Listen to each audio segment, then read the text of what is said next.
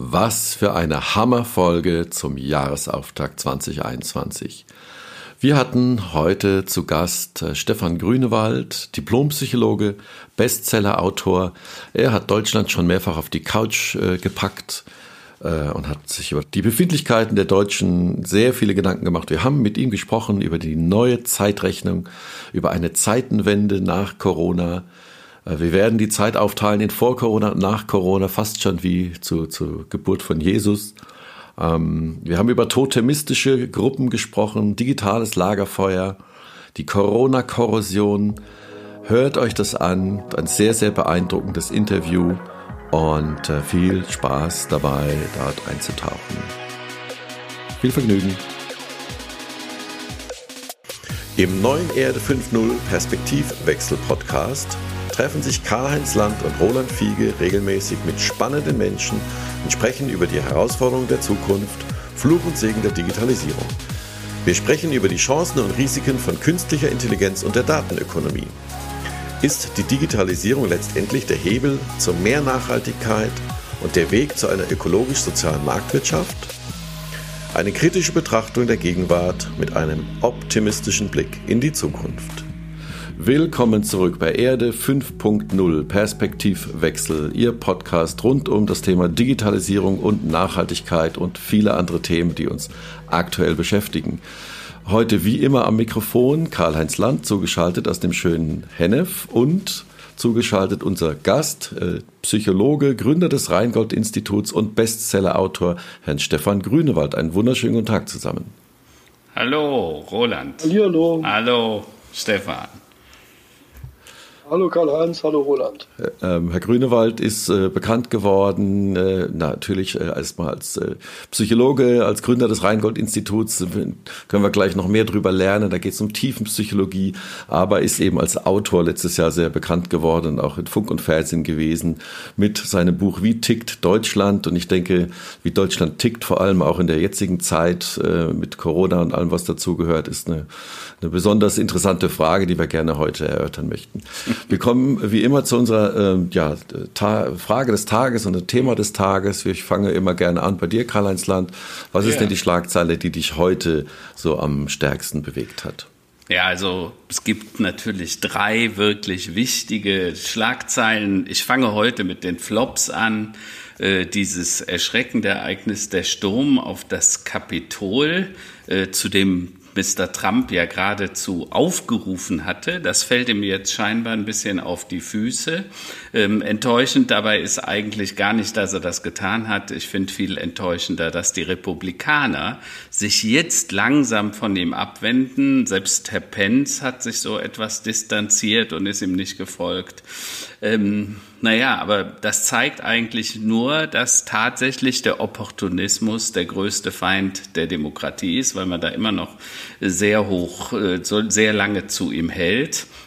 Äh, natürlich auch erschreckend sind diese hohen Corona-Zahlen. Wir hatten auch letzte. Äh, ja. Karl-Heinz, wenn, wenn ich kurz reingrätschen hm. kann zu diesem ersten Thema, was mich ja. auch sehr bewegt. Man kann sozusagen buchstäblich von einer Kapitulation äh, der amerikanischen Demokratie sprechen. Ja, das kann man Und äh, das Bild, was heute durch die Medien geht, sozusagen äh, Donald allein im, im Weißen mhm. Haus und man weiß nicht, weil er ja abgenabelt ist von Twitter, was ihn so umtreibt mhm. und welche Knöpfe er noch drücken will in seiner sozusagen Schmach und in seinem Unglück. Das finde ich aktuell natürlich sehr beunruhigend. Äh, das ist auch so. Und äh, Frau Pelosi ist ja tatsächlich zum obersten Befehlshaber der Amerikaner gegangen, weil sie gesagt hat, ich habe Angst, dass der versehentlich oder eben auch nicht versehentlich auf irgendeinen großen roten Knopf drückt und damit noch eine Katastrophe weltweit auslöst. Also sie will verhindern und man diskutiert ja jetzt tatsächlich, braucht man nicht eine Kommission, wenn der Präsident entscheiden sollte, ja, wir führen einen Atomschlag durch, der die dann entscheidet, ja oder nein, weil man da jetzt Angst vor hat. Man muss einfach sehen, dass die Verfassung der Vereinigten Staaten tatsächlich fast 200 Jahre und damit eine der ältesten demokratischen Verfassungen der Welt ist. Aber die sozialen Medien waren damals noch nicht so bekannt. Das Zweite, was natürlich erschreckend ist, äh, die Leute, die da reingelaufen sind ins Kapitol, diese Radikalen mit Büffelhörnern, Fellmützen und Kriegsbemalung. Ähm, äh, irgendwo las ich jetzt, begrabt ihr Herz an der Biegung des Flusses. Also da gibt es jetzt auch Stimmen, die da, die da sehr, sehr kritisch sind und sagen, Leute, das können wir doch nicht machen lassen, weil äh, die haben da ja echt gewütet im Kapitol.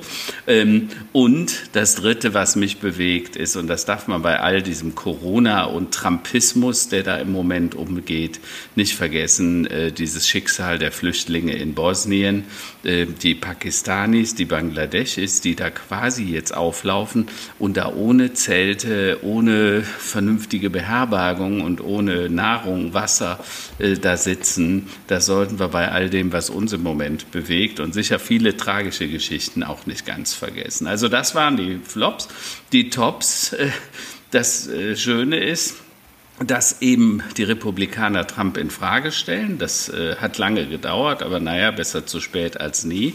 Äh, und was ich auch höre, also nicht nur Facebook und Twitter haben ihn abgenabelt von seinen Lieblingskanälen, sondern äh, Twitter hat über 70.000 Accounts von QN-Anhängern. Äh, und Stefan, da wollen wir gleich sicher noch mal ein bisschen drüber sprechen, wie sowas überhaupt kommen kann. Diese ganzen Verschwörungstheoretiker, die ja glauben, wörtlich, dass Herr Trump einen Kampf gegen pädophile Kinderschänder, äh, die mit dem Satan unter einer Decke stecken würden, äh, quasi eine Revolution machen. Und der Herr Trump ist der Einzige, der das verhindern kann.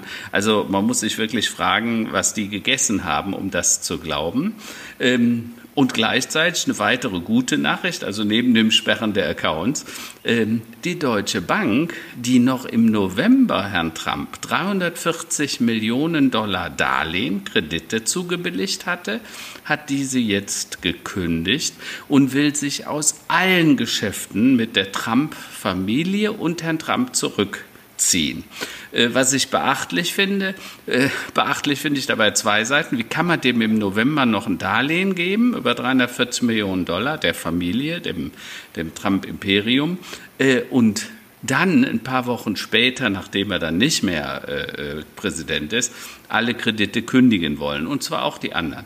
Ähm, also auch da sagt man, der Opportunismus ist ja scheinbar grenzenlos, äh, spricht nicht gerade für die ethisch-moralischen Werte der Deutschen Bank, um das vorsichtig zu formulieren. Das sind so meine ja, Tops und Flops. Da hast du schon ganz weit ausgeholt. Äh, Herr Grünewald, wie sieht es bei Ihnen aus? Haben Sie da noch, noch andere Sachen gefunden, die heute von Relevanz sind? Nein, das war ja schon ein sehr dezidierter Blick äh, ins Zeitgeschehen. Ich finde aus psychologischer Sicht, also gerade was Karl-Heinz Land beschrieben hat, sagen mal, wie sich dieser Sturm aufs Kapitol inszeniert hat. Also äh, Menschen sozusagen in, in Stammeskleidung und äh, das greift sozusagen ein zentrales äh, kulturpsychologisches Momentum äh, auf. Der verstorbene Professor Salver hatte ein paar Wochen vor seinem Tod äh, im Oktober äh, vor äh, viereinhalb Jahren den Wahlsieg von Professor äh, von, von äh, Donald Trump äh, prophezeit und seine Begründung war, dass wir in einer Zeitenwende sind, dass wir kulturell in einem Übergang uns zum Totemismus äh, befinden. Totemismus ist so eine, sagen wir mal, archaische Form der, der, der, der Stammeskultur gibt, wo alle sich äh, mit einem toten Tier verbunden fühlen, wo die Wirklichkeit sich klar scheidet in, in Gut und Böse, in, in, in Freund und Feind, wo es ganz einfache Maximen gibt, wie man mit der Welt äh, Rande kommt, klare Erlösungsbotschaften. Und das ist natürlich eine Kulturform, die wir ansatzweise noch aus der Kindergartenzeit äh, äh, kennen. Also die Gruppen in den Kindergärten sind totemistische Gruppen. Da gibt es eine Bärengruppe, da gibt es eine Elefantengruppe, da gibt es eine Leopardengruppe und dann zählen auch nur die Elefanten oder die Leopardenkräfte. Mhm. Und das setzt sich nochmal fort in unsere Fußballwirklichkeit. Äh, da kämpfen dann die Geißböcke gegen die Fohlen oder gegen die Löwen. Aber das sind natürlich äh, kindliche oder halbstarke, halbstarke Kulturformen. Und die große Gefahr, die wir jetzt in Amerika bereits sehen, die ansatzweise in Deutschland auch schon besteht, dass wir diesen Rückfall in diese totemistische Kultur vollziehen und da gelten keine äh, äh demokratischen Standards. Mhm. Da geht es nicht um Wahrheit, um Wissenschaft mhm. und Faktizitäten, sondern da geht es um, um, um Sinnbilder, um Plausibilitäten, um Seelenverwandtschaften. Stefan, Du hast ja mehrere Bücher geschrieben. Das erste, was mir zumindest in Erinnerung bleibt, war, glaube ich, 2006. Da hast du Deutschland auf der Couch geschrieben. So ein bisschen, da hast du Deutschland mal ein bisschen genauer betrachtet und äh, so wie die Psychologen das machen, uns alle mal auf die Couch gelegt. Dann hast du äh, 2013 ein äh, zweites Buch geschrieben, Die erschöpfte Gesellschaft. Und darüber würde ich gern gleich noch mit dir sprechen, weil diese Erschöpfung, äh, ich glaube, die spüren wir ja im Moment auch ganz deutlich wieder. Äh, und dann kam 2019 äh, das Buch Wie tickt Deutschland? Da hast du nochmal gesagt, warum tun wir, was wir tun, was sind die Treiber dahinter. Vielleicht kannst du uns mal erklären, diese, diese erschöpfte Gesellschaft. Äh, glaubst du, mein, meine Empfindung ist da ähnlich, dass man jetzt einfach sagt, irgendwie sind wir im Moment ein bisschen am Ende, alle können, also mit Corona hat uns so den Rest gegeben? Also wir sind natürlich im Moment in einem äh, Erschöpfungszustand. Also wir bewegen uns so zwischen äh, dem Neujahrsoptimismus äh, und, dem, und dem alten Elend mhm. sozusagen. Und äh, im Unterschied zum, zum ersten Lockdown beobachten wir in unseren tiefen Interviews, dass die Menschen diese Endlichkeitshoffnung verloren haben. Mhm. Das heißt, lange Zeit äh, im letzten Jahr war es so, man hatte so die Hoffnung, dass äh, Corona ist in ein paar Wochen ausgestanden, spätestens Ostern feiern wir wieder Auferstehung mhm. und springen sozusagen äh, aus der Gruft. Mhm. Und dann hatten wir über den Sonne, Sommer so eine lineare Lockerungslogik, mhm. äh, wo die Hoffnung da ist, ja, Corona ist zwar noch auf kleiner Flamme präsent, aber schleicht sich so aus. Mhm. Und jetzt kam so mit Herbst und Winter der Realitätsschock, die Zahlen steigen wieder sehr stark an und wir greifen dann auf das Patentrezept, das vermeintliche zurück, was uns im Frühjahr mhm. so vorbildlich aus der Krise geführt mhm. hat, machen dabei aber eine eher ernüchternde Erfahrung, dass jetzt die Zahlen äh, nicht sinken. Mhm. Und das hängt sicherlich nicht äh, hauptsächlich mit der menschlichen Unvernunft oder Unbesorgtheit zusammen, sondern ist vor allen Dingen den Jahreszeitbedingungen geschuldet. Mhm. Das heißt, im Moment in den Wintermonaten hat das Virus sozusagen ideale Wachstumsbedingungen und äh, die Ansteckungshäufigkeit, die ist viel, viel stärker. Mhm. Das führt aber selig in eine zunehmende Zermürbung, mhm. weil viele Menschen halten sich an die Regeln merken aber, sie werden überhaupt nicht belohnt, mhm. weil es keine Erfolgserlebnisse mhm. gibt. Klar. Und das führt dann zu einem Zustand, den ich Corona-Korrosion nenne, also im Moment so eine große Zersetzungsbewegung. Die wurde kurzfristig unterbrochen durch die guten Botschaften äh, von, von der Impffront, dass es jetzt äh, ein bzw. zwei verfügbare mhm. Mittel gibt. Aber diese guten Botschaften wurden direkt konterkariert durch die, sagen wir mal, besorgniserregenden Botschaften ja. äh, von den Virusmutationen oder ja. auch von den warnenden Stimmen, dass natürlich durch die Impfung auch Resistenzen äh, vorangetrieben werden können. Und es könnte durchaus sein, es will keiner hören, weil alle letztlich am Prinzip Hoffnung mhm. Festhalten, dass wir Corona noch mhm. längere Zeit mit uns sozusagen in der Gesellschaft mhm. rumtragen werden.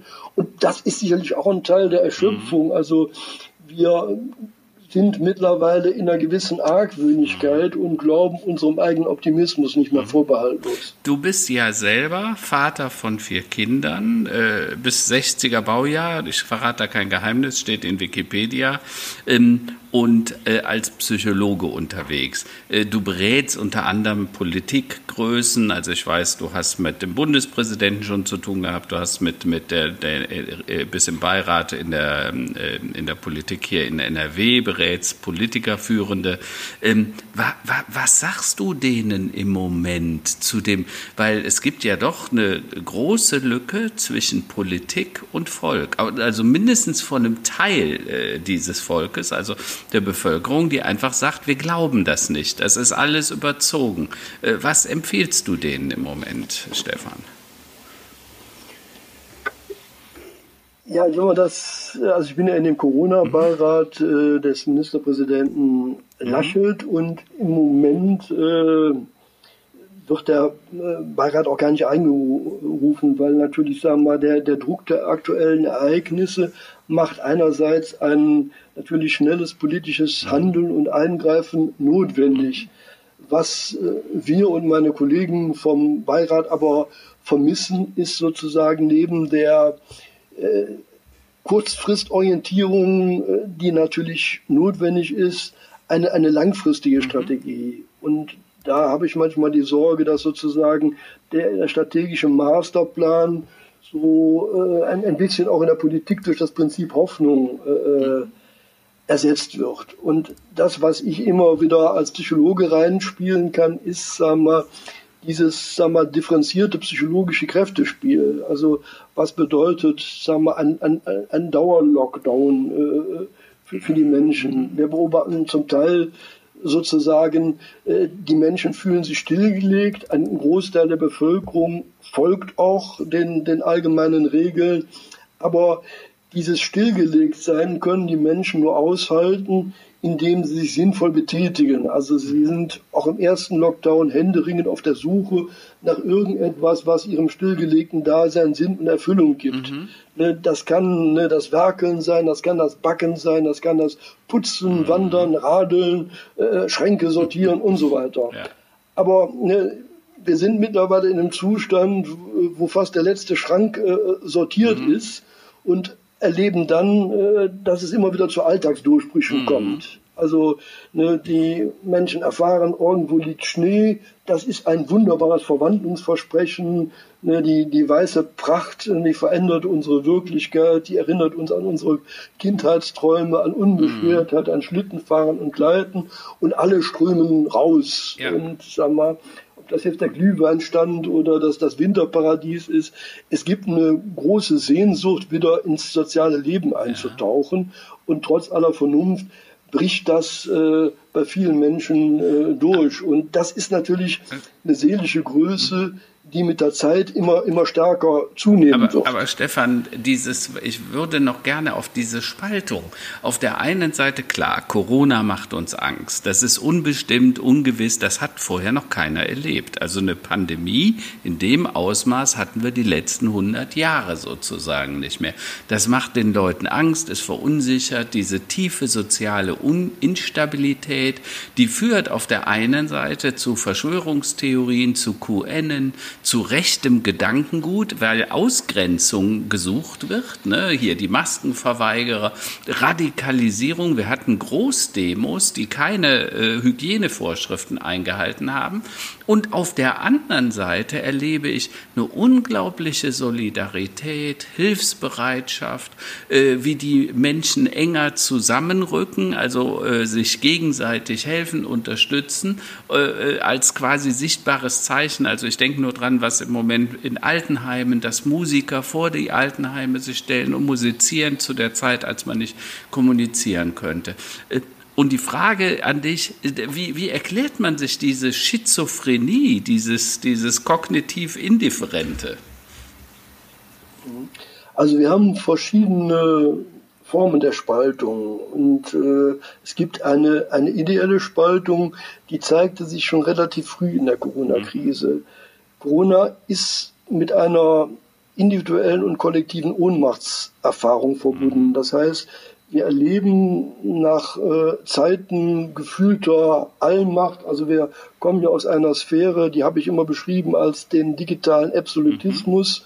weil unsere digitalen Endgeräte, unsere Apps geben uns das Gefühl, wir können im Handstreich die Welt steuern und kontrollieren. Mhm. Wir können sozusagen nur auf Knopfdruck äh, Transaktionen tätigen, äh, im, im, Handstreich Reisen buchen, im Handstreich Partner ertindern. Mhm. Also all das, was früher mühselig und vergeblich mhm. war, das schien uns jetzt auf einmal kinderleicht möglich. Mhm. Und in diese Sphäre gefühlte Allmacht bricht jetzt diese Ohnmachtserfahrung Pandemie.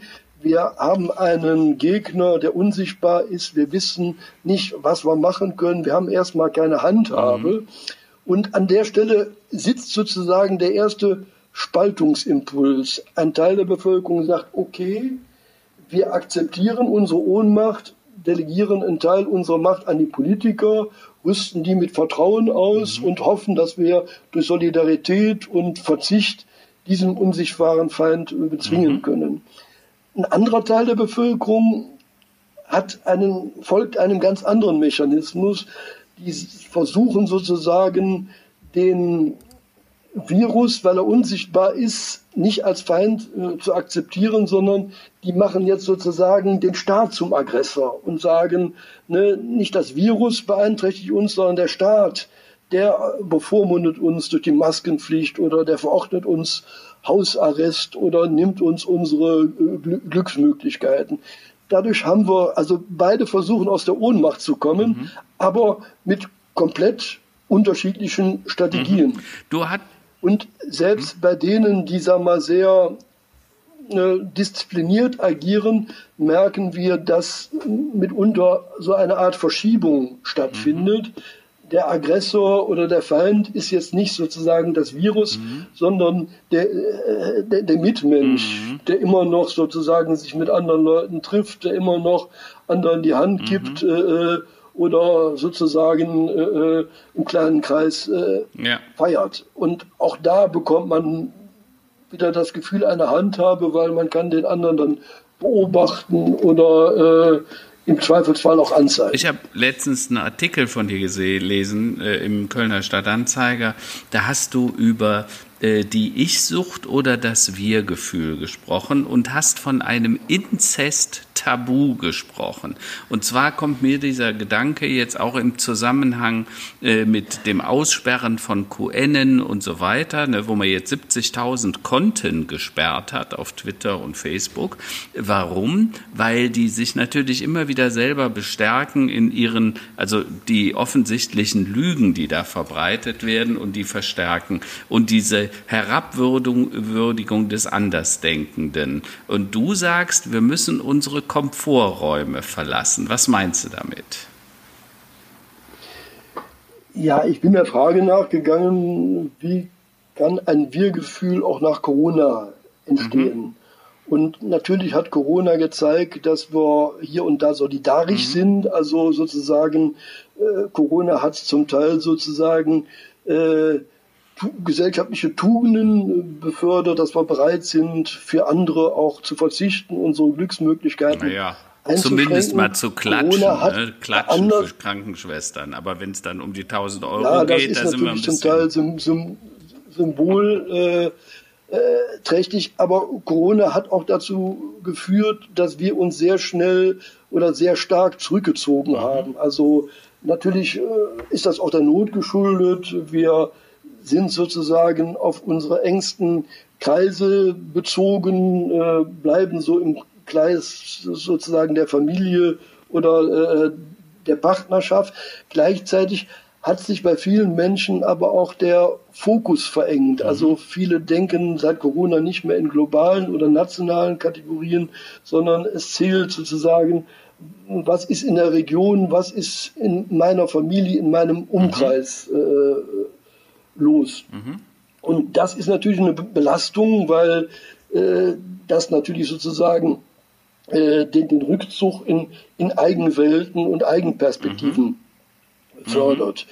Mit äh, erweitertem Inzest-Tabu äh, gebe ich zu bedenken, dass, glaube ich, ein Wir nur möglich ist, wenn wir uns jetzt nicht, sagen wir mal, in unseren Eigenwelten verbunkern. Mhm. Also wir sind ja jetzt eine Kultur, die sozusagen äh, aus einer Kultur der Nächstenliebe eine Kultur der Fernbeziehung geworden ist. Also das, was eigentlich Demokratie, was gemeinschaftliches Leben, was das Wir auszeichnet. Also diese ganzen Wir-Räume sind ja im Moment äh, unter, unterminiert. Wir dürfen nicht feiern, wir dürfen keine Kongresse machen, wir dürfen uns nicht in größeren Gruppen austauschen, wir dürfen nicht ins Stadion gehen.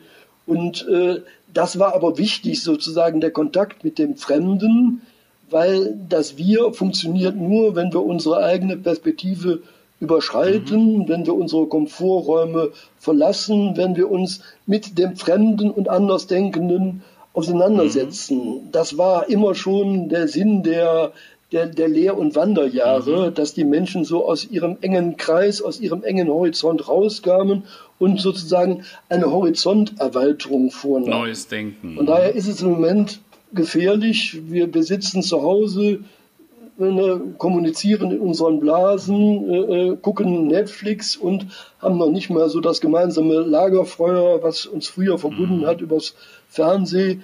Jeder brökelt oder brockelt so sozusagen vor sich hin. Und das ist natürlich, wenn das lange andauert, eine Gefahr für das Wir-Gefühl und für die Demokratie. Und die mhm. große Frage ist, wie kriegen wir gesellschaftlich wieder Räume, die diese Horizonterweiterung ermöglichen. Mhm. Also ich bin, wenn man das jetzt politisch umsetzt, ich finde es psychologisch ein Fehler, dass wir äh, den, den Wehrdienst und den Ersatzdienst abgeschafft mhm. haben, weil das war so mit 18 Jahren mal eine Möglichkeit, wo man mit komplett anderen Milieus, mhm. mit ganz anderen Menschen äh, mal ein Jahr in Kontakt mhm. kam und äh, diese Vorselektierung, die wir schon, sagen wir, ab äh, der, dem Ende der Grundschulzeit äh, vorgenommen mhm. haben, die wurde durchbrochen. Mhm. Und ich glaube, eine lebendige Demokratie braucht diesen Austausch, braucht dieses produktive Befriedigung. Also du sagst im Klartext, äh, der Vergleich mit diesen Wanderjahren, die die Handwerker ja sehr exzessiv gemacht haben, um andere Techniken kennenzulernen, um andere Kulturkreise kennenzulernen, das stärkt die Ausrüstung und die Toleranz und die Liberalität. Das ist das, was du eigentlich sagst, richtig? Ja. Okay. Ja, und das Wir braucht paradoxerweise und da haben wir vor Corona schon gesellschaftliche Defizite gehabt. Das Bier, das Wir, das Bier manchmal auch, das Wir braucht eine lebendige Streitkultur. Das heißt, wenn wir streiten, dann führt das Idealiter nicht dazu, dass wir uns voneinander distanzieren, sondern im Streit lernen wir nicht nur unsere Position, sondern auch die Gegenposition mhm. des anderen kennen. Streit ist von daher, wenn er zivilisiert geführt wird, eine Form der Erkenntnis. Wir nehmen einen Perspektivwechsel vor. Mhm. Und das Verstehen des anderen in seiner Position ist die Grundlage jedes Kompromisses. Und die große Gefahr, die wir jetzt in Amerika sehen, da versteht die eine Seite nicht mehr die andere. Das zerfällt in zwei feindliche Stämme. Diese Gefahr haben wir akut noch nicht, mhm. aber sie ist latent auch da. Mhm. Ne? Also wenn wir anders denken, pauschal äh, abqualifizieren. Mhm. Natürlich gibt es Verschwörungstheoretiker, die sich äh, in, in, in, in Wahl, Wahngedanken verirrt mhm. haben. Aber wir laufen manchmal Gefahr, sozusagen alle, die nicht genau auf der konsensualen Linie sind, die Zweifel, die Fragen anmelden, die schon sozusagen zumindest ein bisschen sozial zu diskreditieren. Mhm. Naja. Ähm, äh, Herr Grünewald, ich würde gerne mal auf den Begriff äh, Ohnmachtserfahrung ein bisschen eingehen. Mhm. Äh, wir haben ja jetzt eine Situation, jetzt fast ein Jahr, also dreiviertel Jahr, bald wird es ein Jahr werden, ähm, mit sehr viel Ungewissheit, mit sehr viel Perspektivlosigkeit. Und äh, momentan, okay, die Menschen beschäftigen sich zu Hause, es fehlt natürlich Kultur, es fehlt Ausgehen, es fehlt dieser Diskurs und auch mal den Streit, der Austausch mit anderen Menschen. Ähm, aber momentan ist das ja alles noch so ein bisschen abgefedert durch so Sachen wie Kurzarbeitergeld äh, oder andere Mechanismen. Ähm, es ist ja so, dass äh, abgesehen jetzt mal von dem Friseur und von vielen, vielen Künstlern äh, und im Kulturbereich arbeitenden Menschen, ähm, dass es ja noch nicht so die finanzielle Meganot, zumindest mal nicht in Deutschland gibt, offensichtlich. Zumindest mal solange diese Hilfsprogramme laufen und dann noch ausgezahlt werden können. Ähm, was glauben Sie denn, ist das nach Ihrer Erfahrung und, und Ihren Gesprächen und Ihren ähm, Studien, die Sie gemacht haben, wie stark drückt das denn auf die Seele und auf, den, auf das Wohlbefinden momentan? Ist das eher noch so eine Sache, naja, okay, der Staat wird sich schon kümmern oder sagen Sie, na, da schlummert auch schon wirklich sehr viel Existenzielles an Angst, was ja natürlich wieder Wasser auf die Mühlen für die Extremisten sein wird? Mhm. Ja, es gibt, sagen wir mal, äh, trotz der Hilfsprogramme in vielen Bereichen auch schon eine existenzielle Not. Äh, ich erinnere mich an meinen letzten als das noch möglich war, Friseurbesuch und mein Friseur meinte, den nächsten Lockdown wird er nicht äh, überstehen können, weil äh, in bestimmten Bereichen läuft es nach dem Lockdown auch nicht äh, in so einer Kompensationslogik an, sondern die Menschen haben dann andere Formen gefunden, sich die Haare zu schneiden oder haben sich Frisuren auserkoren, die weniger äh, Pflege brauchen. Das heißt, wir beobachten im Moment fast eine Spaltung. Also viele größere Unternehmen, ne, Teile der Industrie, aber auch Teile des Handels haben letztes Jahr ein Rekordjahr hingelegt, während viele kleinere Betriebe, ne, die, die, die Künstler, die Gastronomen, alle äh, rund um Reise und Eventplanung, die stehen vor dem Aus. Und das kann jetzt kurzfristig sozusagen durch staatliche Hilfsprogramme abgefedert werden, wenn sie denn greifen und rechtzeitig ausgezahlt werden. Aber das kaschiert ja immer nur, sagen wir, das, das seelische Elend. Weil wir sind ja als Menschen nicht nur soziale Wesen, sondern wir finden äh, Sinn und Bestätigung durch unsere Betätigung. Und äh, auch bei der Diskussion über äh, das äh, bedingungslose Grundeinkommen kann man sagen, okay, das federt existenzielle Härten ab, stiftet aber keine kollegiale Nähe, keine Sinnerfüllung, keinen äh, Werkstolz. Und das ist natürlich ein großes Problem, was wir bei all denen erleben, die ihren Beruf nicht mehr ausüben können, dass sie sozusagen selig verkümmern das ist aber auch ein Problem, was wir jetzt äh, durch die Schulschließungen äh, erleben. Die, die Schüler haben diesen lebendigen Austausch nicht. Man lernt ja in der Schule nicht nur Fachwissen, sondern man lernt Lebenstechniken, man lernt sich zu streiten, eine Rolle zu finden, sich zu behaupten, Tricks zu finden, wie man sozusagen äh, dem Lehrer gefallen kann oder ihm ein Schnippchen tragen kann. Also dieses soziale Fluidum ist im Moment ausgehebelt. Das mag kurzfristig unabwendbar sein. Aber die große Frage ist, was machen wir, wenn wir langfristig jetzt äh, hohe Corona-Zahlen haben? Ne, ich denke, äh, drei oder sechs Wochen kann das jeder Schüler oder jedes Unternehmen aushalten, aber nicht ein halbes Jahr. Von daher stehen wir jetzt an einer fundamentalen Weichenstellung. Ich glaube, äh, die Politik und wir alle sind gefordert zu überlegen, äh, lasst uns mal das Worst-Case-Szenario anstellen. Ne? Corona ist nicht im Frühjahr oder Sommer wieder vorbei. Wie gestalten wir unsere Wirklichkeit so, dass es gesundheitlich gerade für die vulnerablen Gruppen äh, keine extreme äh, Gefährdung ist, aber wie können wir gleichzeitig in Maßen das gesellschaftliche Leben wieder starten. Ja. Ähm, Stefan, du sprichst ein paar Sachen an. Du hast gerade auch das Wort nochmal Perspektivwechsel angestoßen. Und unser, Vor unser, unser Podcast heißt der Erde 5.0 Perspektivwechsel. Bewusst, weil wir einfach die Perspektiven wechseln wollen, weil wir sagen, Klar, Corona hat Ängste ausgelöst, existenzielle, äh, körperliche, auch wirtschaftliche. Ne? Also da ist ja spielt ja beides eine Rolle. Diese Beschränkungen jetzt mit 15 Kilometer sind ja das Gegenteil von Freiheit, muss man ja nüchtern betrachten, aber wahrscheinlich mit dem sinnvollen Ziel, äh, äh, diese hohe Volatilität, äh, die ja momentan passiert, und die hohen äh, Insuffizienzen quasi einzuengen. Ähm, jetzt ist die Frage ähm, wenn wir über das Verhältnis, ich habe ja gerade auch mal über Lipa und Bihać gesprochen, wo also wirklich Flüchtlinge im Winter ohne Zelte im Dreck leben, kein Wasser, keine sanitären Einrichtungen. Ähm, der Gerd Müller, der hat gesagt, für uns ist äh, Corona sicher, also hier unser Entwicklungshilfeminister, der hat gesagt, ähm, äh, für uns ist Corona eine Katastrophe, aber für die Afrikaner beispielsweise ist es eine Katastrophe biblischen Ausmaßes, weil wir Wir haben ja auch viele Versorgungen, Hilfsleistungen einstellen müssen. Die Entwicklungshelfer konnten nicht mehr reisen, die durften nicht mehr dahin, die konnten vor Ort wenig tun. Und gestern habe ich gerade gehört, wird denn äh, Afrika vielleicht erst 2024 durchgeimpft werden? Ja, also das heißt in äh, drei, vier Jahren, äh, dass wir dann äh, ne, diese Durchseuchung da verhindern.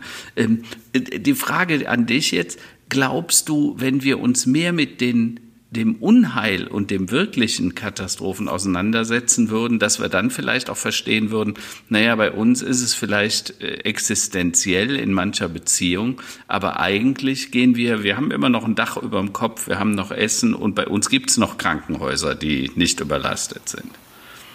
Mhm.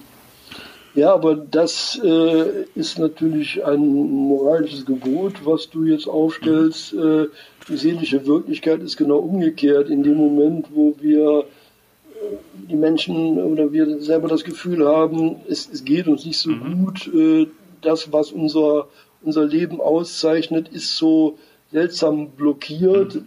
sind wir ja sozusagen sehr mit der Selbststabilisierung beschäftigt. Ja. Und das meinte ich eben auch mit äh, der Blickverengung. Ja. Also die Menschen nehmen das im Moment nur am, am Rande mhm. wahr, dass es sozusagen dieses gesteigerte Elend äh, gibt, mhm. sondern sie sind sehr auf, auf, auf, auf sich, auf ihren mhm. Zustand, auf ihr Gekränktsein fokussiert. Mhm. Also im Moment habe ich das Gefühl, die Leute betreiben aktives Cocooning. Die machen so richtig die Familie ähm, und die, die Welt, die kleine Welt um das eigene Heim, äh, wollen die am liebsten zumachen, dass nichts anderes mehr eindringt. Auch nicht die bösen Nachrichten von draußen, kann das sein? Ja, das, also, also wir hatten bereits vor Corona eine Bewegung, die gesteigert mhm. wird also äh, ich glaube, so ein riesiges Ereignis wie Corona ist gleichzeitig äh, äh, Entwicklungsbeschleuniger. Das erleben wir bei der Digitalisierung, aber auch Pro Problemverstärker. Mhm. Und das Problem, auf das du jetzt zu sprechen kommst, ist, wir sind auch in unserem Medienverhalten in eine Entwicklung geraten, die dem Wir der Gemeinschaft nicht zuträglich mhm. ist. Also die Menschen hatten früher über die Massenmedien auch eine gemeinsame Perspektive. Mhm. Die Tagesschau ne, hat mal das Alltagsleben getaktet, hat aber auch dazu geführt, dass man sich äh, jeden Tag mal mit der Welt da draußen mhm. und ihren Problemen und Kriegsschauplätzen und Zerwürfnissen auseinandergesetzt mhm. hat. Das war von vor Corona schon rückläufig. Äh, die Menschen verbringen viel Zeit damit, sozusagen Netflix-Serien zu gucken. Mhm. Damit sind sie aber so in ihren eigenen Tagtraumblasen. Mhm. Also die Serie stiftet fast so eine incestuöse, das ist jetzt zugespitzt formuliert, Vertrautheit. Mhm. Ich bin immer mit den gleichen Gestalten umgeben.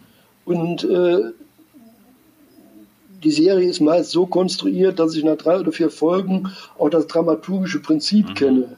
Also ich werde nicht mehr groß überrascht. Ich erlebe da nicht mehr die, die, die, die Wanderjahre mhm. und Lehrjahre und die großen Horizonterweiterungen. Mhm. Das heißt, die Serie selber wird zu einer äh, Traumblase. Mhm. Und das ist natürlich einerseits angesichts einer harten Lockdown-Realität verstehbar, dass wir uns in diese Eigenwelten, in diese Tagtraumblasen mhm.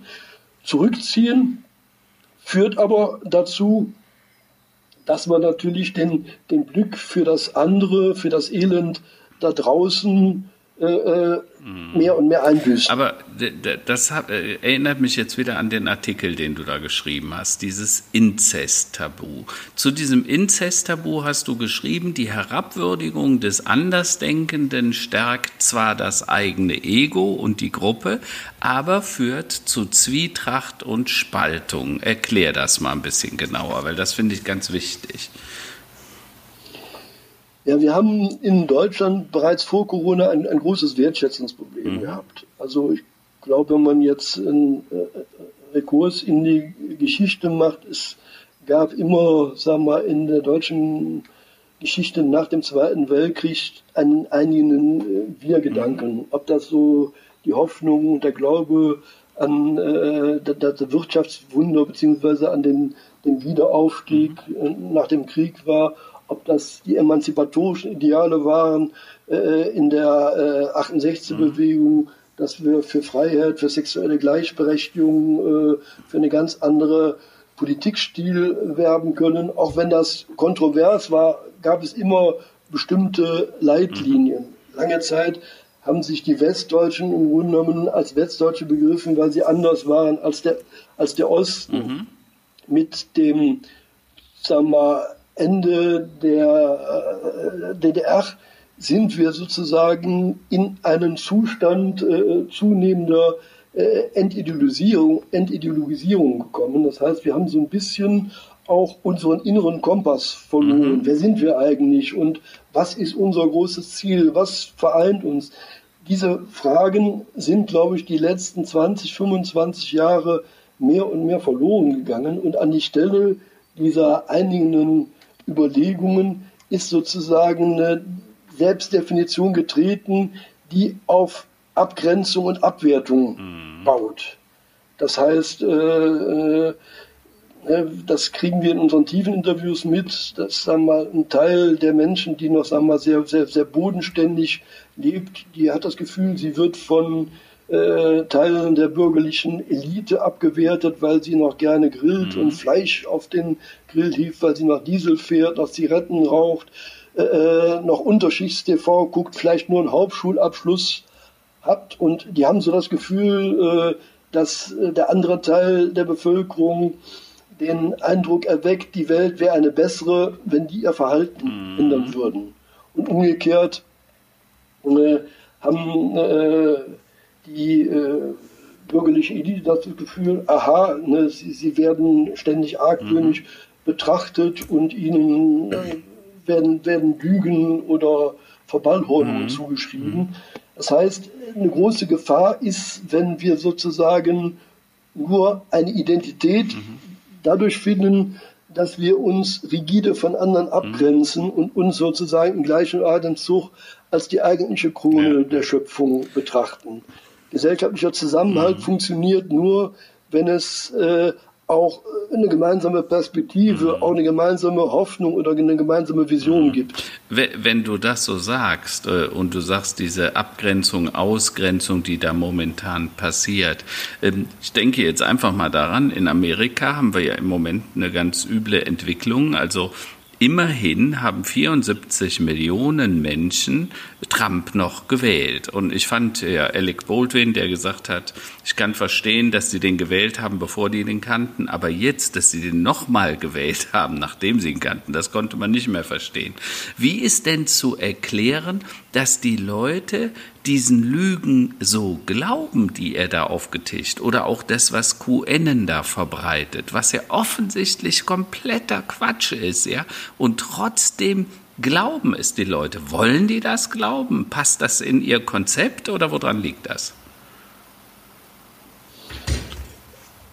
Ja, sag mal, der, dieser Glaube hat verschiedene Quellen. Bei Trump äh, ist es, glaube ich, so, ne, er wird als Seelenverwandter erlebt, als jemand, der äh, seinen Fan halt äh, nicht, nicht, nicht abkanzelt, sondern immer wieder äh, sagt, ich glaube an mhm. euch, ich, ich, liebe euch, ihr seid äh, wichtig mhm. und ihr steht so für, für ein stärkeres Amerika. Mhm. Und diese äh, krude Liebesbotschaft, die hat natürlich eine ungeheure Bindungskraft. Mhm. Und äh, ehe man sozusagen den Glauben an diese Liebe aufkündigt, ist man eher bereit, jede äh, Faktizität äh, in, in, Frage zu mhm. stellen. Und äh, mal, in den auch selbst die Verschwörungstheorien sind ja auch Versuche sozusagen aus der Ohnmacht wieder rauszukommen, wieder einen festen Erklärungsgrund unter die Füße zu bekommen. Mhm. Also wenn man mit Menschen spricht, die einer Verschwörungstheorie anhängen, dann merkt man, die sind so seltsam beseelt, die sind fast in aufklärerischer Mission äh, unterwegs. Die fühlen sich jetzt nicht im Grunde minder bemittelt oder erniedrigt, sondern die haben das Gefühl, einer, einer, einer höheren Wahrheit zu folgen und äh, den anderen auch äh, bekehren zu können. Das heißt, die Verschwörungstheorie führt auch dazu, dass man sich nicht nur aufgewertet fühlt, im Besitz einer höheren Wahrheit fühlt, sondern mhm. es entstehen dadurch auch wieder verschworene Gemeinschaften, die sehr stark zusammenhalten, weil sie einen Glauben haben, der sie sozusagen eint, mhm. auch wenn es ein Irrglaube ist. Okay. Hm, ja, verstehe ich.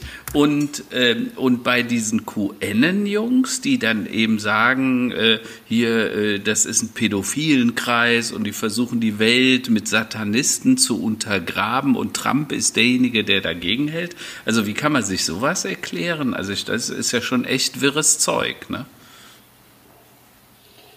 Ja, es ist wirres Zeug, aber ich hatte ja eingangs gesagt, wir laufen Gefahr sozusagen eine kulturelle Regression mhm. vorzunehmen. Und wenn wir an die Zeiten äh, sozusagen des späten Mittelalters, mhm. an die mhm. Zeiten der Inquisition äh, zurückdenken, da wurde selbst von den höchsten kirchlichen Stellen der Satanismus gepredigt. Mhm. Da äh, wurden Hunderttausende von Frauen als Hexen, Hexen, als Hexen gebrandmarkt mhm. und verbrannt. Also, sag mal, die Wirklichkeit aufzubereiten, indem man das, was einem unheimlich ist, was einem missfällig ist, was man nicht äh, versteht, zu einem bösen Satani satanistischen Prinzip zu erklären, das ist kulturgeschichtlich noch gar nicht so lange her. Könnte man das in Amerika auch damit erklären? 70 Prozent der Amerikaner haben ja keinen Reisepass. Das wissen die wenigsten. Aber das heißt, das, was du sagst, dass die aus ihrem anderen Kulturkreis in andere Kulturkreise kommen, das ist da gar nicht so natürlich gegeben, wie beispielsweise in Europa, wo du viel kleiner bist und äh, schon wenn du ins Schwabenländle oder ins Sauerland fährst, hast du einen neuen Kulturkreis. Mal ganz abgesehen von äh, Friesen oder so zu sprechen. Ja, aber wir sehen ja, dass es selbst in Amerika ganz heterogene Kulturkreise mhm. gibt. Nur die sind, die sind nicht mehr im Austausch, die sind nicht mehr im mhm. Gespräch, mhm. sondern äh, es gibt nicht nur eine Mauer zu Mexiko, sondern es gibt mittlerweile eine Mauer quer durch sozusagen äh, die Gesinnungslandschaften. Ähm, jetzt gab es dieser Tage eine Diskussion, äh, ähm, äh, da wurde der Ministerpräsident äh, von Thüringen, glaube ich, angegangen ähm, und äh, der hat dann die Diskussion abgebrochen. Und zwar ging es auch um Verschwörungstheorien und die haben sich beklagt über die Auflagen durch Corona und dann hat er abgebrochen. Jetzt ist die Frage, die ich mir immer stelle, diskutiere ich jetzt mit den Anhängern, die so vehement eine Meinung vertreten, oder muss man das gar nicht mehr? Geht's eigentlich gar nicht mehr? Was, was, was gibst du als Tipp? Oder gibt es da einen Unterschied zwischen, äh, ich sag mal, Trump und denen, die die Anhängerschaft von Trump verbreiten, also die die Meinung haben? Kann man, wen kann man noch beeinflussen in irgendeiner Form und wo lohnt sich das, die Diskussion? Das wäre so die Frage. Mhm. Also jemand, der komplett in einem Wahngebilde drin ist, den erreicht man nicht mehr im Gespräch. Aber es ist jetzt nicht so, dass alle, die andersdenken sind, die auch in Bezug auf Corona äh, zweifeln sind, sozusagen schon Verschwörungstheoretiker äh, sind. Und ich glaube, da ist es wichtig, im Gespräch zu bleiben. Mhm. Und wie gesagt, äh, eine Triebfeder sich sozusagen äh, in die Arme von Verschwörungstheorien äh, zu flüchten, ist häufig dieses kränkende Erlebnis abgewertet äh, zu werden. Okay. Also das heißt, wie können wir das denn, äh, wie können wir da denn positiv entgegenwirken? Ne? Also jetzt mhm. haben wir ja viele Phänomene jetzt besprochen und diskutiert und es ist auch alles sehr, sehr erhellend. Aber mhm. wenn wir das nicht möchten, dass quasi eine Mauer quasi quer durchs Land geht, auch mhm. bei uns, ja, eine neue Mauer in, in, den Köpfen der Menschen oder sich Menschen so, man spricht ja auch davon, dass im Osten äh, oder in ostdeutschen Bundesländern die Menschen sich zum Teil abgehängt fühlen. Ich glaube, das ist das, worauf Sie hinaus wollten. Mhm. Ähm, und die sich dann eben in solche extremen Wahrheitsfantasien dann auch äh, verlieren. Ähm, um abgesehen von denen, mit denen man vielleicht gar nicht mehr reden kann, was können wir denn in der Gesellschaft tun, um, um wieder mehr zueinander zu finden? Jetzt gerade, wo wir eigentlich gar nicht jetzt Menschen auf dem Marktplatz treffen können oder in der Kneipe mal oder auf irgendeinem Fest oder in einem Verein. Ähm, wenn wir so mhm. separiert sind, wie können wir das denn schaffen, wieder so ja uns auszutauschen und auch äh, ja vielleicht auch konstruktiv zu streiten und uns mit anderen mhm. Themen auseinanderzusetzen? Außer natürlich Ich glaube, eine, eine, eine Voraussetzung ist, Sie sagten gerade bei der Einleitung Ihrer Frage, äh, dass äh, diese Menschen sich abgehängt fühlen mhm. und dass ich das so intendiert hätte. Das ist aber gar nicht der Punkt. Was auffällig ist, es gibt viele Menschen, die durchaus erfolgreich im Beruf sind, die äh, keine finanziellen Sorgen haben, die, die, die helle Köpfe sind, die alle alles andere als abgehängt sind, die aber dennoch die Erfahrung machen, ne, ich, ich werde nicht gesehen, ich werde nicht gewertschätzt. Das heißt, ne, es ist ein Problem, was man nicht nur materiell, sondern ideell bekämpfen muss. Nicht jeder, der sozusagen anders denkt, ist per se jemand, der bestimmte Defizite finanzieller oder intellektueller Art hat. Nein, die, die, die, die denken anders. Und äh, zur Streitkultur gehört auch dazu, dass man seine eigene konträre Position dagegen setzt. Aber wir haben leider sozusagen nicht nur die Streitkultur verloren, sondern in dem Moment, wo uns etwas begegnet, was nicht unserem Denken entspringt, neigen wir fast automatisch zur Abkürzung, zur harschen Aburteilung. Das heißt, wir sind auch, sagen wir mal, über die sozialen Netzwerke so in einen Duktus äh, gekommen, Daumen hoch oder Daumen runter. Mhm. Und ich glaube, ne, was wir brauchen, sind wieder diese Räume, die jetzt leider zugesperrt sind, ne, die Biergärten, ja. äh, die, die Bahnfahrten, wo wir mit anderen Leuten ins Gespräch kommen und wo es uns gelingt, jetzt sozusagen auch eine gewisse Offenheit äh, der Gestalt zu zeigen, dass wir bereit sind, dem anderen erstmal zuzuhören. Ja, ja, ja. Mhm. Na, vielleicht, äh, Karl-Heinz, fällt uns ja noch ein, ein, ein, Format ein, so eine Art digitales Kaminfeuer, wo man wirklich ja. solche, solche, Gespräche wieder mal führen kann. Also ich finde den Begriff des digitalen Lagerfeuers, den finde ich schon sehr reizvoll. Tatsache ist, äh, durch dieses Abgrenzende des Virus, ne? denn das Virus ist ja viel, was uns, du, du merkst das ja selbst in der Familie, äh, du traust dich gar nicht, also deine Eltern, äh, die Kinder, die Enkelkinder mal lieb zu haben, wieder in den Arm zu nehmen. Ich glaube, da sehne ich mich am meisten nach, weil man einfach, solange wir nicht geimpft haben und äh, immer das Risiko ist, man steckt den anderen an, ist diese äh, Distanz ja sehr, sehr wohl sinnvoll und das fehlt, das fehlt unglaublich und das fehlt natürlich natürlich auch im Austausch, das ist äh, glasklar. Ähm, wa was würdest du denn sagen, Stefan, so als Tipp? Was könnte man denn machen? Äh, äh, weil also die digitalen Formate, also wenn ich mir angucke, ich habe Diskussionen auf Facebook und äh, Xing und LinkedIn geführt, da wirst du echt hässlich beschimpft. Also da, da prallen die Meinungen so brutal. Also Thema Corona-Maßnahmen, mhm. ja oder nein. Also da wird, also das geht deutlich unter die Gürtellinie. Ne? Also da ist, äh, du mhm. verficktes Arschloch, Entschuldigung, wenn ich das so deutlich sage, noch ein, ähm, ne, eine der netteren Formulierungen, die dir dann passiert. Ja, das ist, da, da, mhm. da prallen die Extreme enorm aufeinander. Mhm. Ja, ich meine, äh, diese Netiquette ist ja schon eine alte Diskussion. Ja. Also ich glaube, wir, wir brauchen in allen Bereichen des gesellschaftlichen Verkehrs bestimmte Standards. Mhm. Also der Straßenverkehr würde nicht funktionieren, mhm. wenn es da nicht äh, Schilder gibt mhm. und so weiter und so fort. Mhm. Ähm, Die Frage ist, wird man dem gerecht? Ne? Kann, kann das Netz das leisten? Kann, können die sozialen Medien das leisten? Ne? Ich befürchte, dass das äh, haben wir schon 2015 gesehen bei der sogenannten mhm. Flüchtlingskrise, dass das die Gesellschaft und man hat ja früher immer von der Wisdom of the Crowds gesprochen, mhm. dass es damit nicht so allzu weit her ist. Aber mhm. lass uns uns doch mal alle zusammen auf eine positive Note enden. Mhm. Ähm, wir haben ja normalerweise die Tops und Flops Rubrik. Ich glaube, wir können mhm. ja heute das ein bisschen anders gestalten, indem wir mhm. mal das Rad mal drei oder sechs Monate weiterdrehen ähm, und uns mal versuchen vorzustellen und uns ein paar Voraussagen zu treffen, wie wird sich denn die Welt äh, in einem halben Jahr, wie wird unsere Welt in einem halben Jahr aussehen? Ich, ich fange einfach mal an. Ich denke mal, wir sind vielleicht äh, zu 20 Prozent durchgeimpft, äh, aber die Menschen werden, wenn es Sommer wird, wieder rausrennen, die werden auch feiern, ob sie legal oder illegal äh, können. Aber sobald es quasi äh, mit Impfnachweis äh, darum geht, wieder auch Kultur äh, zu mhm. besuchen mhm. und zu sehen, dann werden die Menschen da wirklich eine Riesenparty machen. Und ich glaube, dann, dann finden mhm. wir auch wieder ein bisschen näher äh, zusammen oder schneller zusammen. Wie seht ihr da beiden das? War in Stefan? ein halbes Jahr weiter gedacht.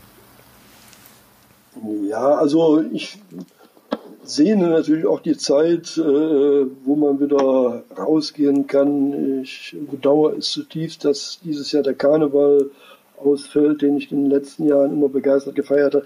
Also es wird sicherlich die Kompensationsbewegung geben. Und ich glaube, da haben wir auch alles Recht äh, der Welt, da uns und das, das Leben zu feiern und, und vieles nachzuholen.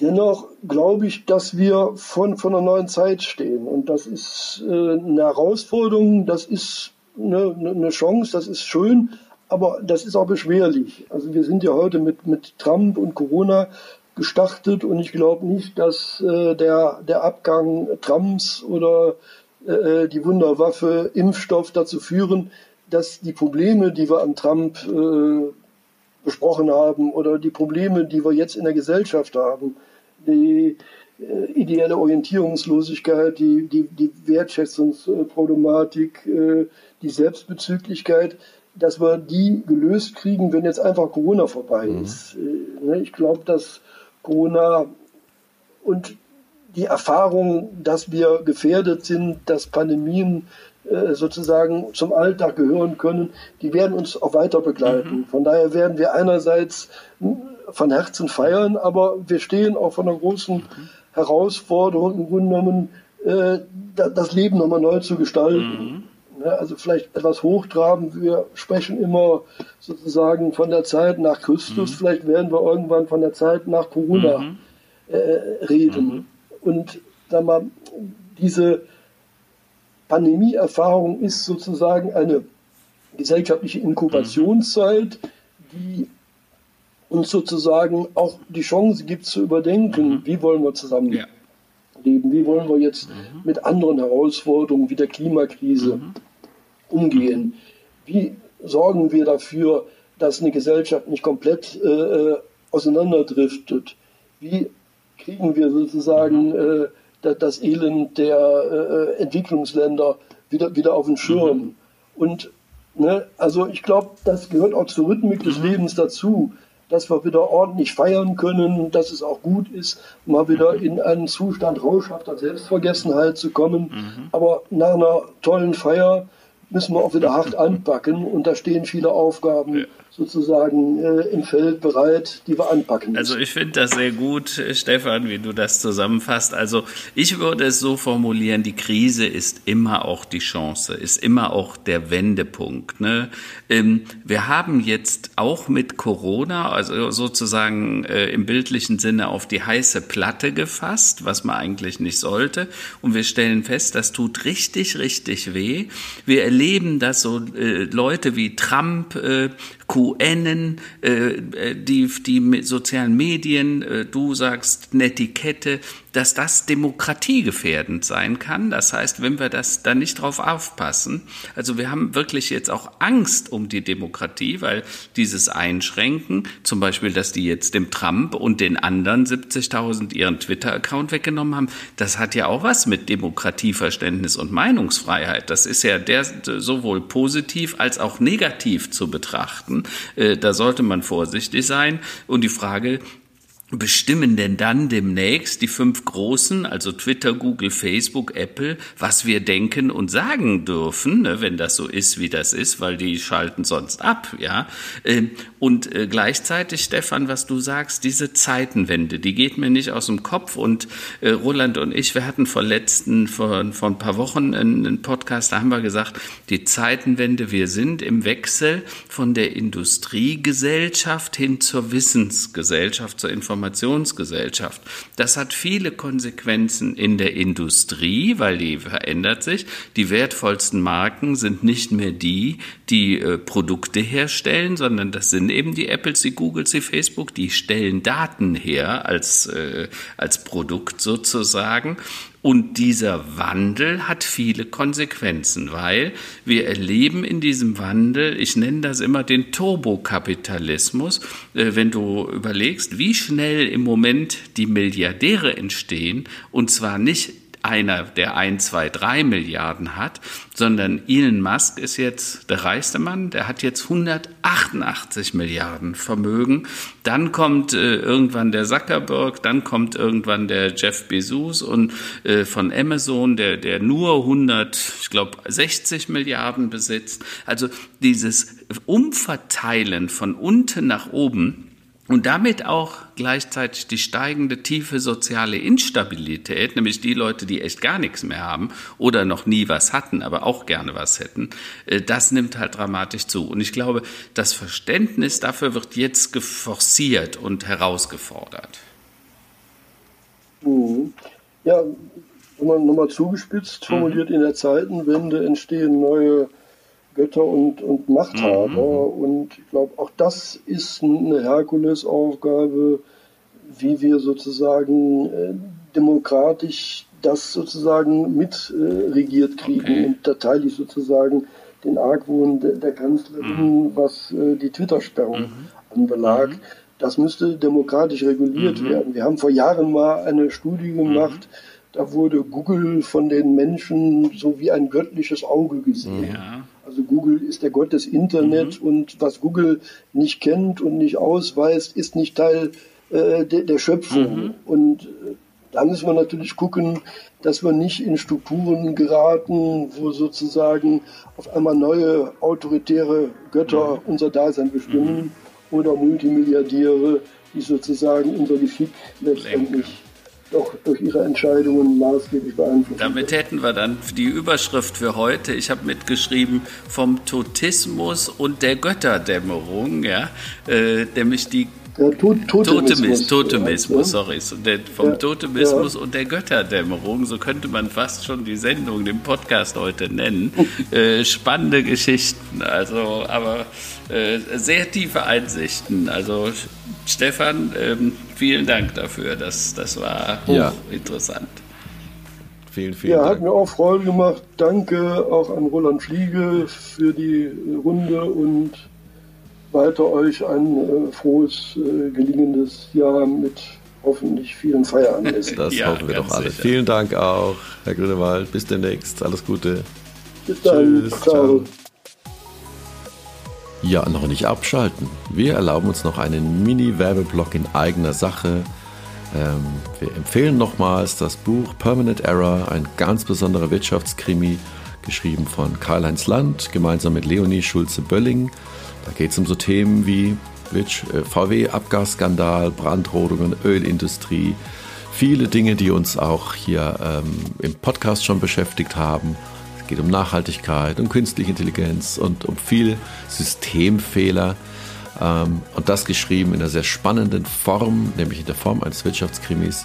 Schaut mal online, überall da, wo man Bücher kaufen kann, findet ihr Permanent Error, den aktuellen Wirtschaftskrimi von Karl-Heinz Land.